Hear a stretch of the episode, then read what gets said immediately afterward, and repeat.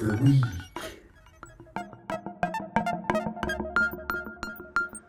This week's free VST, the PG8X. How to get it.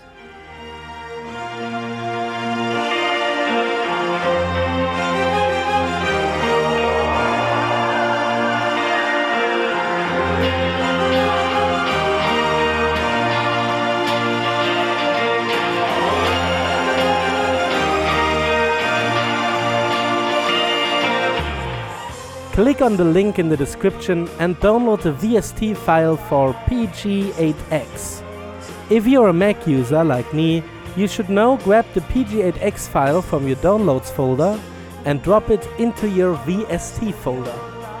You can find it under Library, Audio, Plugins. Now make a plugin scan in the preferences of your digital audio workstations. That's it with the setup you will see that the layout of the PG8X is really old school. That's because the PG8X is an emulator of the famous analog synthesizer Roland JX8P from 1985. So as the look is, it should also sound like a good old analog synth. How it sounds. So let's check it. This time we have two oscillators with a saw wave, a pulse width, a square, and a noise generator. Also, for every oscillator, we can adjust the range and the fine tune.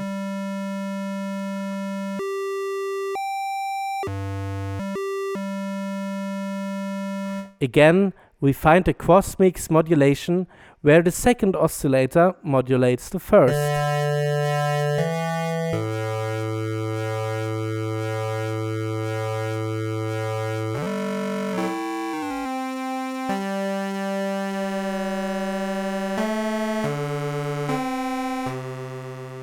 After the mixer, where we can adjust the mix between our two oscillators, we have the filter section. There is a three-step high-pass filter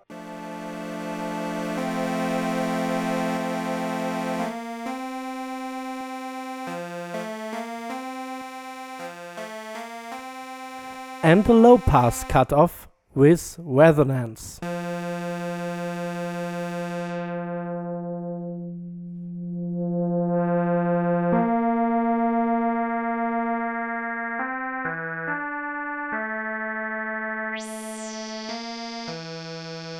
In the end, there is finally an output panel where we can adjust an envelopment for the amplification.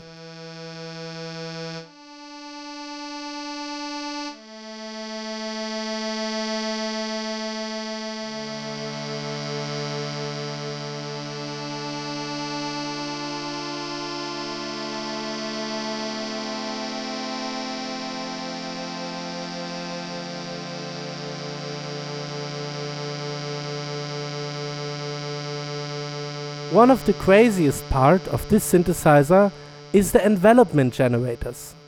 But let's firstly have a look on the so-called aftertouch. To be honest, I was quite lost in using them because even though I know what they should do, it just didn't affect my sound. Except the portamento, which is really funny.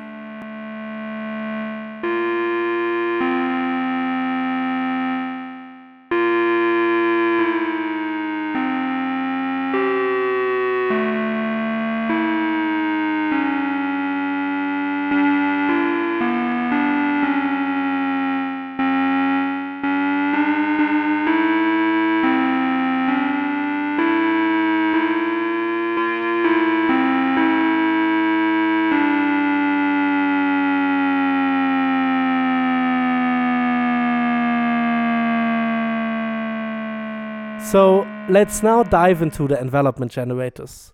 We have one LFO, which is connected to the pitch of our oscillators. And we have two envelopments.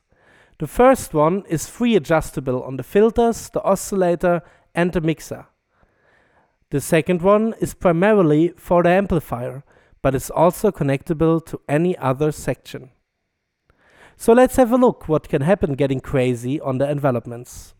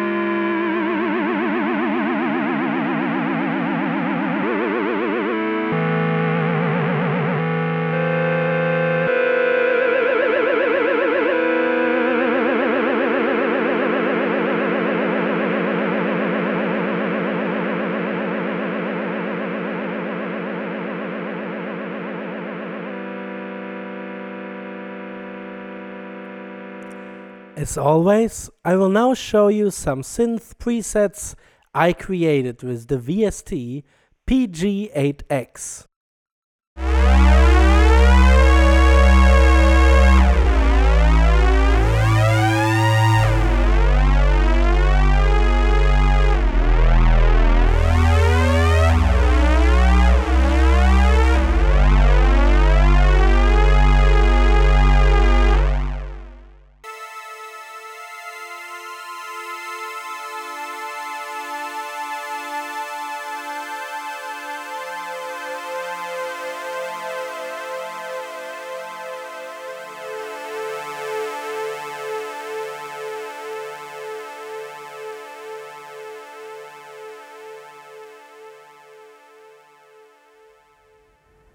Climax.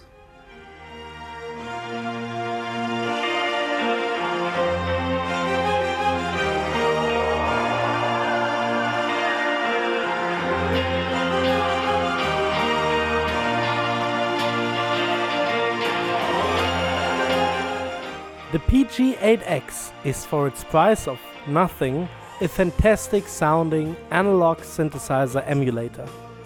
Its deep and high range of sound is fantastic and listens better than some full price alternatives. On the other hand, it is really limited and there are no inbuilt presets to show the range of possibilities.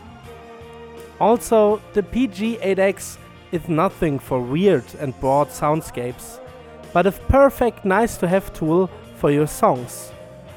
If you're making more normal music and now onto getting some synthesizer into your ensemble, it's a great tool. Everyone else should overthink the download twice.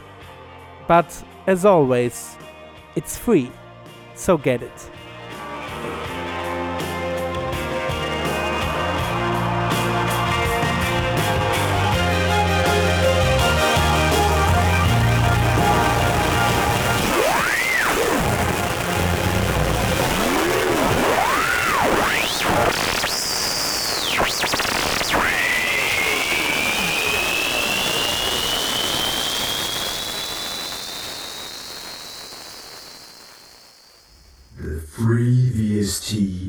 The free